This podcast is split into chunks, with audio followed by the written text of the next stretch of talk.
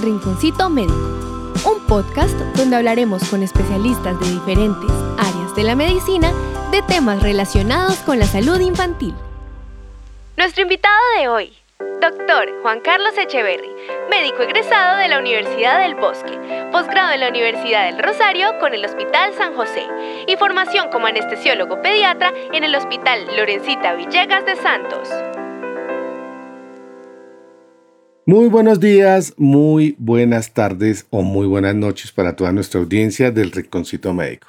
Hoy tenemos el gusto de contar nuevamente una charla muy amena con el doctor Juan Carlos Echeverry, anestesiólogo pediátrico. Hoy vamos a tratar de un tema importante y algo diferente, porque en este vamos a ser actores. ¿Qué significa esto? Nuestra audiencia puede ser partícipe en un momento trágico de su de alguna de las personas que estén cerca a ellos o en una reunión cuando alguien tiene una pérdida de conocimiento o lo que llamamos nosotros un paro cardíaco.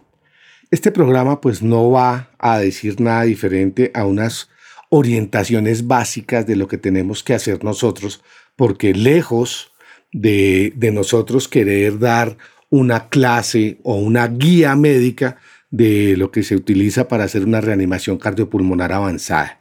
Lo que queremos es poderle dar la oportunidad a estas personas que llegan a caer, a tener un desmayo, que tienen un problema agudo de salud o inclusive las personas que sufren ahogamiento, de cómo poder dar una orientación básica y poderlos ayudar mientras llegan las personas especializadas. Nosotros en medicina utilizamos una palabra que se llama misericordia y misericordia significa ayudar al prójimo y esa es nuestra razón de ser en salud, ayudar al prójimo. Entonces, este tema, que es un tema bastante complejo y porque hay charlas muy específicas con relación a la reanimación cardiopulmonar, va a ser una guía genérica de qué hacer frente a una circunstancia tan difícil como es esta. Ivette, muy buena noche. ¿Cómo estás tú? Muy buen día y muy buena mañana. Y lo mismo para el doctor Juan. ¿Cómo están? Hola doctor, qué gusto saludarlo y buenas otra vez al doctor Juan Carlos Echeverry. Muchísimas gracias por aceptar nuestra invitación de nuevo. Y queríamos empezar con este tema ya después de todo lo que dijo el doctor García, eh, entendiendo primero qué es la reanimación cardiopulmonar. Bueno, buenas a todos. Gracias Rafa y Beth por nuevamente la invitación eh, a ese rinconcito médico que es maravilloso. Bueno, ¿qué es la reanimación cardiopulmonar? Eh, es ayudarle al corazón a latir mientras éste no lo puede hacer por sí mismo, por cualquier razón que, sea. Es decir, cuando el corazón es incapaz de llevarle sangre al resto de los órganos, especialmente al cerebro, toca hacerle eh, compresiones, es decir, comprimir el corazón dentro del tórax para que éste siga bombeando sangre de la mejor manera posible. Eso es hacer reanimación cardiopulmonar. Entendiendo esto, la primera pregunta, yo sin ser médico, ¿cómo puedo ayudar a alguien cuando ha tenido un paro cardiorrespiratorio? Bueno, Rafael, lo más importante es buscar la valentía para hacerlo, porque es una situación muy complicada e implica que la persona que lo haga tenga ciertos conocimientos sobre cómo hacerlo. Lo primero que uno tiene que hacer es interesarse en el tema y saber que las personas que están al lado de uno, sus hijos, sus nietos, sus abuelos, su papá, su mamá, su novia, pueden en algún momento hacer un paro cardiorrespiratorio y la única posibilidad de sobrevida sea uno. Entonces uno tiene que tener eso en mente. Una vez uno sabe que eso ocurre, tiene que buscar la forma de aprender a hacerlo. Y hay muchas formas, o tomando cursos oficiales para personas no médicas, o si no pueden tener acceso a estos cursos, miren videos por YouTube. Yo siempre les digo a las personas y a las mamás y a los profesores de cuando mis hijas estaban más pequeñas, busquen los videos en internet, miren cómo se hace una reanimación y eso les va a dar un poquito de cancha y valentía para hacerla, porque es la única posibilidad de sobrevida si una persona tiene un paro cardiorrespiratorio en cualquier escenario que no sea el médico. Y ante, ante este escenario de un desmayo súbito o de alguien que pierde la conciencia de repente, ¿qué es lo primero que debo hacer siendo una persona no médica?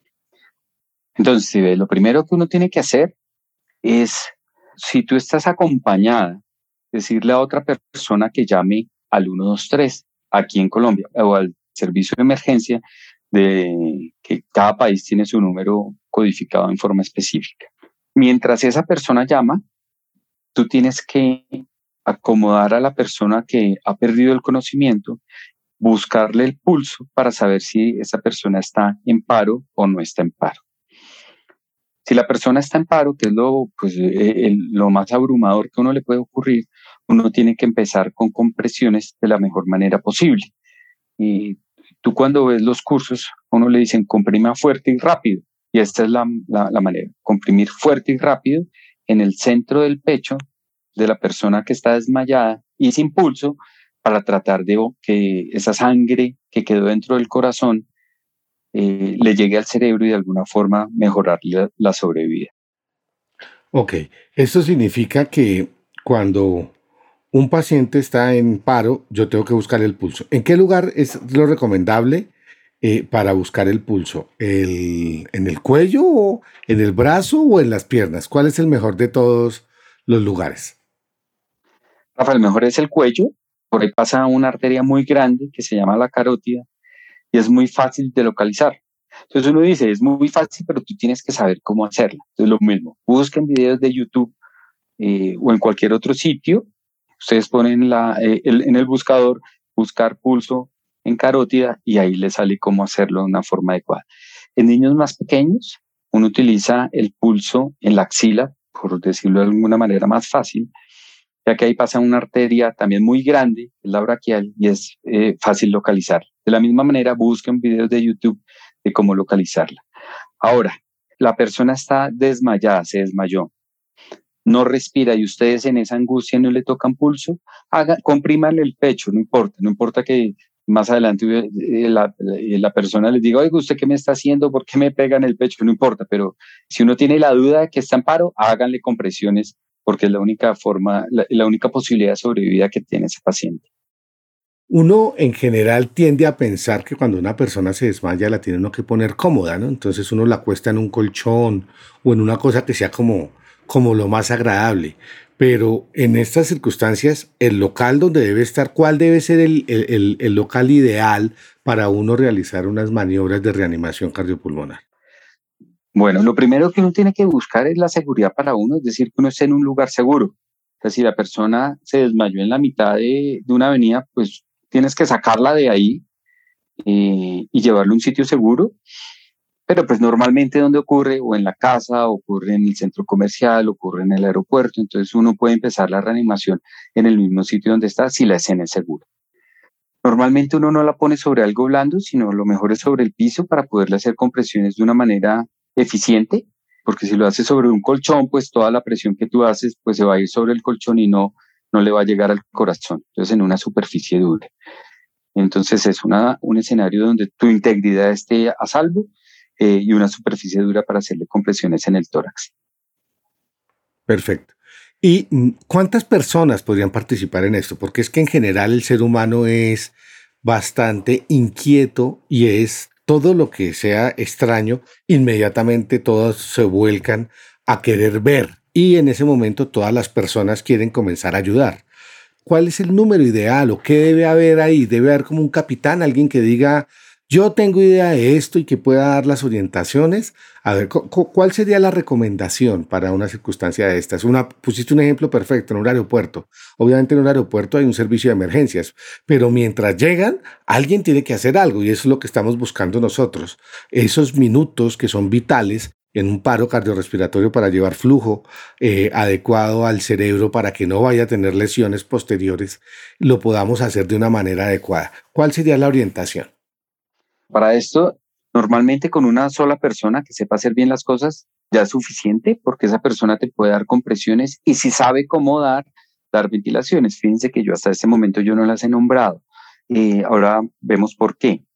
Entonces, con una sola persona que tome las riendas del caso y que le diga a alguien que llame al servicio de urgencias. La forma de decirle a esa persona es señalándolo con el dedo, así.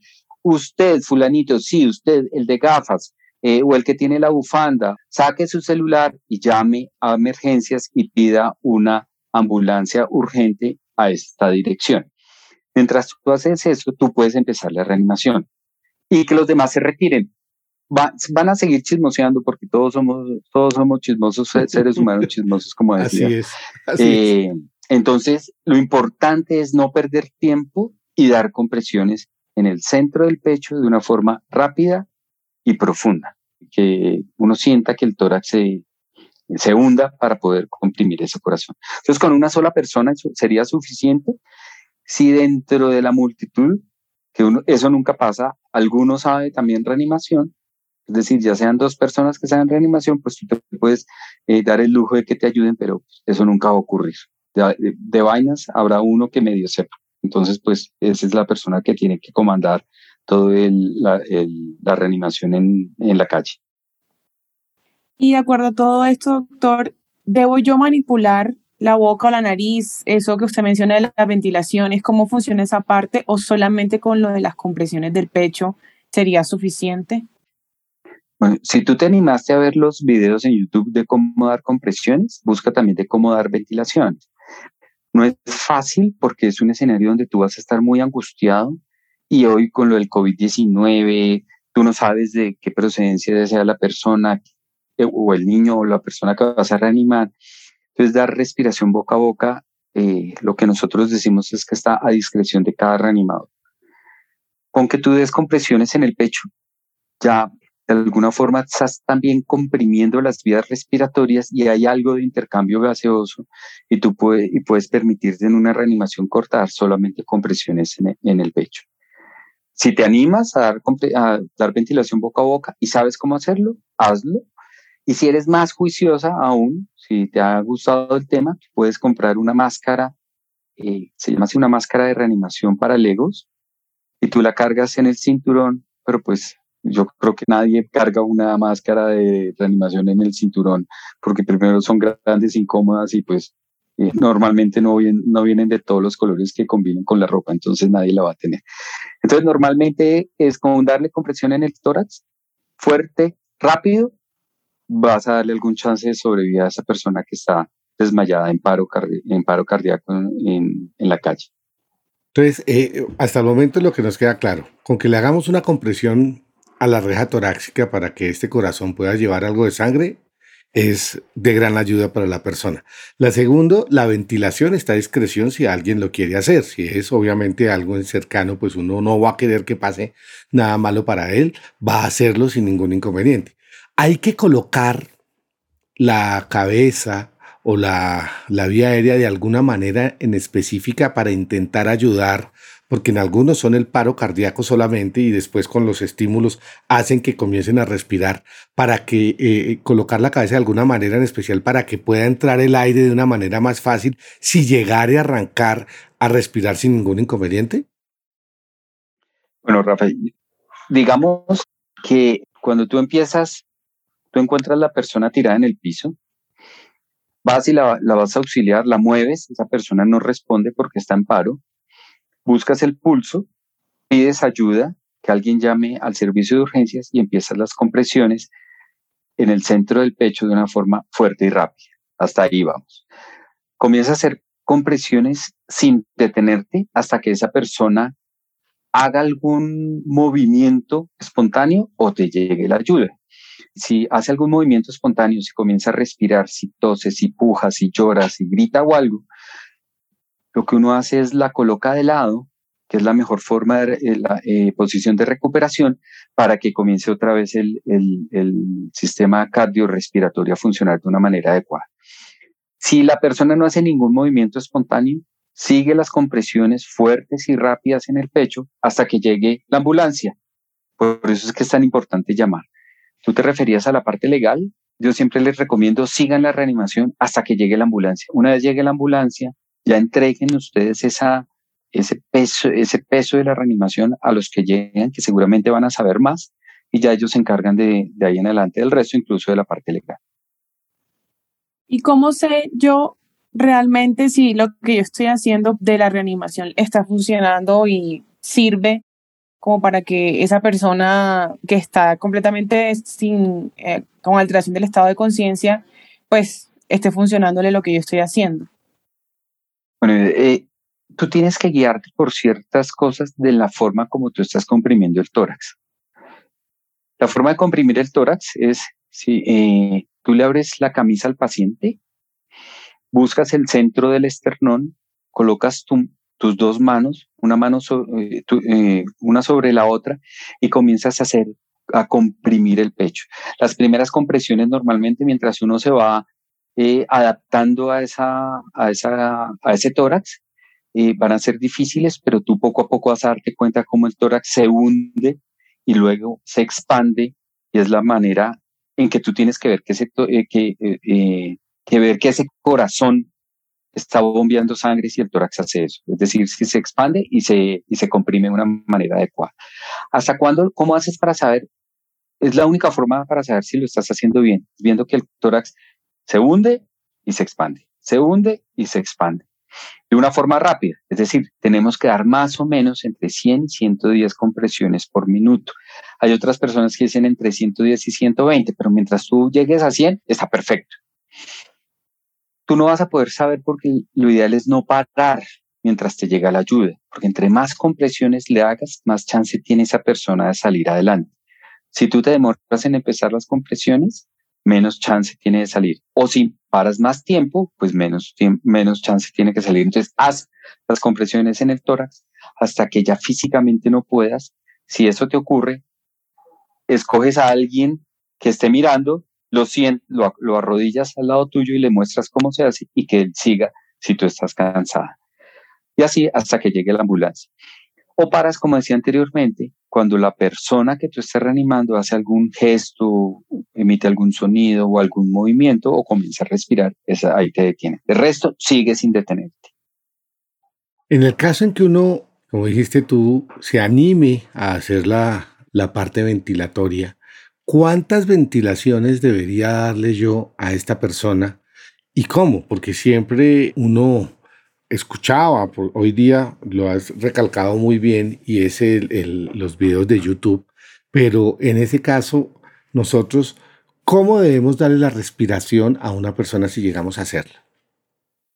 Bueno, Rafa, tú normalmente empiezas con compresiones, haces 30 compresiones y si vas a dar vía eh, eh, respiración boca a boca, lo que haces lo que haces es subes a la, parte, a la boca del paciente, del mentón con tus dos dedos eh, de la mano derecha o, de la izquierda, según como tú estés, hiperextiendes un poquito la cabeza, es decir, levantas el mentón para que la persona quede como lo que nosotros llamamos en posición de olfateo, como cuando uno huele algo que le estira la nariz y la nariz es más alta que el resto, más o menos así. Eh, cubres la nariz con una mano y soplas a través de la boca y miras que el tórax se expanda. Es una maniobra un poquito complicada, pero pues se puede hacer. ¿Cuántas respiraciones das? Normalmente das dos respiraciones. Durante el primer ciclo de respiraciones, hay personas que dan tres y cuatro para saber que sí se expandió, que la persona no está obstruida. Si tú no pudiste ventilarla, eh, tú tienes que durar más o menos dos segundos en eso. Sigue con compresiones. 30 compresiones y pasas nuevamente a tratar de dar dos ventilaciones. Si no las puedes dar, das nuevamente 30 compresiones y vuelves a dar dos compresiones. Más o menos esa es la relación que debes utilizar. Ok, perfecto. Y eso, y eso nos, nos ayuda a que tengamos oxigenación y movimientos cardíacos que son lo que nos van a preservar eso. Tengo una, una, una pregunta antes de la, la pregunta que va a hacer Ivette. El solo hacer el masaje cardíaco permite un mayor chance de sobrevida para una persona que haya tenido sin haberle hecho ventilaciones de ninguna especie? Rafa, hay estudios que demuestran que cuando tú haces compresiones torácicas de una manera adecuada, más o menos le entra el 25% del aire que tú normalmente respiras. Entonces, casi que uno podría decir que sí puede haber intercambio y oxigenación adecuada. Normalmente lo que a uno lo, lo mata durante una reanimación o quedas con grandes secuelas es cuando no te hacen compresiones. Eso es lo peor. O sea, te, pueden dar todas las respiraciones que, quieras, pero si no te dan compresiones, vas a quedar con una secuela muy grande. Entonces, lo fundamental es dar compresiones en el tórax. ¿Cómo? Fuerte y rápido. Doctor, y hay problemas legales de una persona que no es médico, que está en la calle y se encuentra con alguien que pues perdió la conciencia e intenta ayudar. Eh, esa persona de pronto por alguna razón muere, no logra recuperar después de lo que uno intenta hacer. ¿Hay problemas legales para esa persona que intenta ayudar? Eh, eso es un tumor que tenemos todos cuando vamos por la calle y toca hacer alguna reanimación. Normalmente no hay ningún problema, normalmente la ley te protege. Eh, como decíamos anteriormente, existe una cosa que se llama misericordia y además una obligación de tú atender a la persona que, que está atendida en la calle. Eso es una obligación. tú no puedes abandonarla porque eso sí tiene una implicación legal muy grande. Yo qué les recomiendo cuando se meten en una reanimación, eh, normalmente, ¿qué pasa? Tú empiezas la reanimación y con la persona que tú pediste ayuda y está llamando a urgencias, esa persona es la que se va a quedar contigo. Entonces, normalmente ya se quedan dos o tres personas como pendientes de ese caso y dan la reanimación hasta que llegue la ambulancia. A las personas que, entrenamos en, en, reanimación siempre les decimos, si la ambulancia se demora 15 minutos, 15 minutos dando reanimación, 30 minutos, 30 minutos, 40, 40 minutos. Porque cuando llega esa ambulancia, si desafortunadamente llega tarde y ya no hay pronóstico para ese paciente, normalmente ellos son los que decretan la muerte y se encargan del resto de, de la parte jurídica. Ya no te toca a ti que, fuiste la que llamaste urgencias. Tú quedas libre de toda responsabilidad. Pero normalmente no tienes ningún problema legal. Ahí en ese caso que acabas de decir, Juan, llega la ambulancia 20 minutos después y las tres personas que estaban haciendo la asistencia de esta persona que tuvo una caída en la calle eh, no respondió ellos llegan, dicen, no, el señor ya falleció, uno puede decir, en ese momento yo puedo decir, bueno, hasta luego me voy sin ningún problema, o me van a decir, oiga, no, espere que es que lo necesitamos para que usted venga y nos acompañe a medicina legal o venga y nos cuenta ahí, ¿cómo, cómo, sería, obviamente, pues esto no, no, no, somos abogados, pero cómo funciona esto desde el punto de vista de la reanimación cardiopulmonar? Hago esta pregunta para nuestros oyentes, entiendan, es que el doctor eh, Juan Carlos es uno de los instructores de cursos de reanimación avanzada. Y mm, este tema nos pareció importante es porque, como comenzamos, necesitamos tener misericordia con nuestro prójimo. Y esta es parte de las orientaciones y de la misión que tiene este rinconcito médico, ayudar a nuestro prójimo. Entonces, en ese caso, que este paciente no tuvo un buen resultado, yo sencillamente digo, bueno, hasta luego, le entrego aquí y me voy y no tengo ningún inconveniente. ¿Ustedes cómo, qué conocen frente a esto? Pues Rafa, yo, no conozco pues, legalmente mucho sobre eso. Lo, eh, lo, que yo te podría decir es que uno normalmente entrega el paciente a la ambulancia medicalizada. Eh, normalmente vienen con paramédicos y médico, que es el que se encarga de hacer toda la parte legal uno entrega el paciente, le dice, le he hecho reanimación durante tanto tiempo y le he hecho compresiones y el paciente no ha respondido. El paciente iba caminando y se cayó, o sea, colapsó, es decir, quedó inconsciente. Entonces ellos ya se encargan de toda la parte. O sea, básicamente, si el paciente muere, el médico tiene que hacer una, una labor de custodia del, del, del cadáver, que ellos son los que se encargan y pues básicamente uno pues si quiere o sea, uno no tiene que comparecer ante la justicia en medicina legal ni nada, quedas libre de toda responsabilidad en ese momento. Perfecto, creo que, creo que eso es muy importante porque esto para nosotros que somos el rinconcito médico y nos preocupamos siempre por los niños, es para poderle decir a nuestra audiencia que son adultos, la gran mayoría, que podemos brindarle ayuda a una persona cuando colapsa. Esa es la palabra perfecta. Colapsa, sea un niño o sea un mayor. Pero una pregunta antes de, terminar. En el caso de los bebés que son más pequeños o de los niños más pequeños, la fuerza o el manejo del masaje que uno hace torácico externo, ¿cómo se hace en el caso de un bebé? Si un bebé de repente broncoaspira, pasa algo y yo lo que quiero es ayudarlo. ¿Cómo le hago ese masaje que nos describías tú con las dos manos y arrodillado sobre el paciente? En el caso de los bebés, ¿cómo lo hacemos? Bueno, la mejor forma de hacerlo cuando son bebés muy pequeños, lo que uno hace es rodea el tórax del niño con las dos manos y los pulgares los coloca uno sobre el esternón y uno, de alguna forma, pues, para que me entiendan, abre y cierra las manos al tiempo y eso da compresiones. Uno se da cuenta que los pulgares van a comprimir el esternón del niño y todo el tórax se va a, también a comprimir y va a ayudar a que el corazón bombee la sangre. Si son niños más grandecitos, por ejemplo, los niños entre eh, año y medio a tres años, incluso cuatro años, uno se coloca de la misma manera como si fuera a reanimar a un adulto, pero en vez de utilizar las dos manos, uno puede utilizar solamente una mano. Y es una forma adecuada de dar una profundidad adecuada para compresión en el tórax. Las dos manos ya es una fuerza grande y eso puede fracturar alguna costilla del niño y esto empeora la reanimación. Entonces, tener en cuenta eso.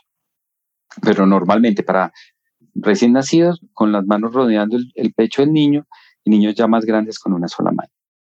Perfecto. Y con la misma frecuencia. Y con la misma frecuencia, sí. Exacto. Estupendo.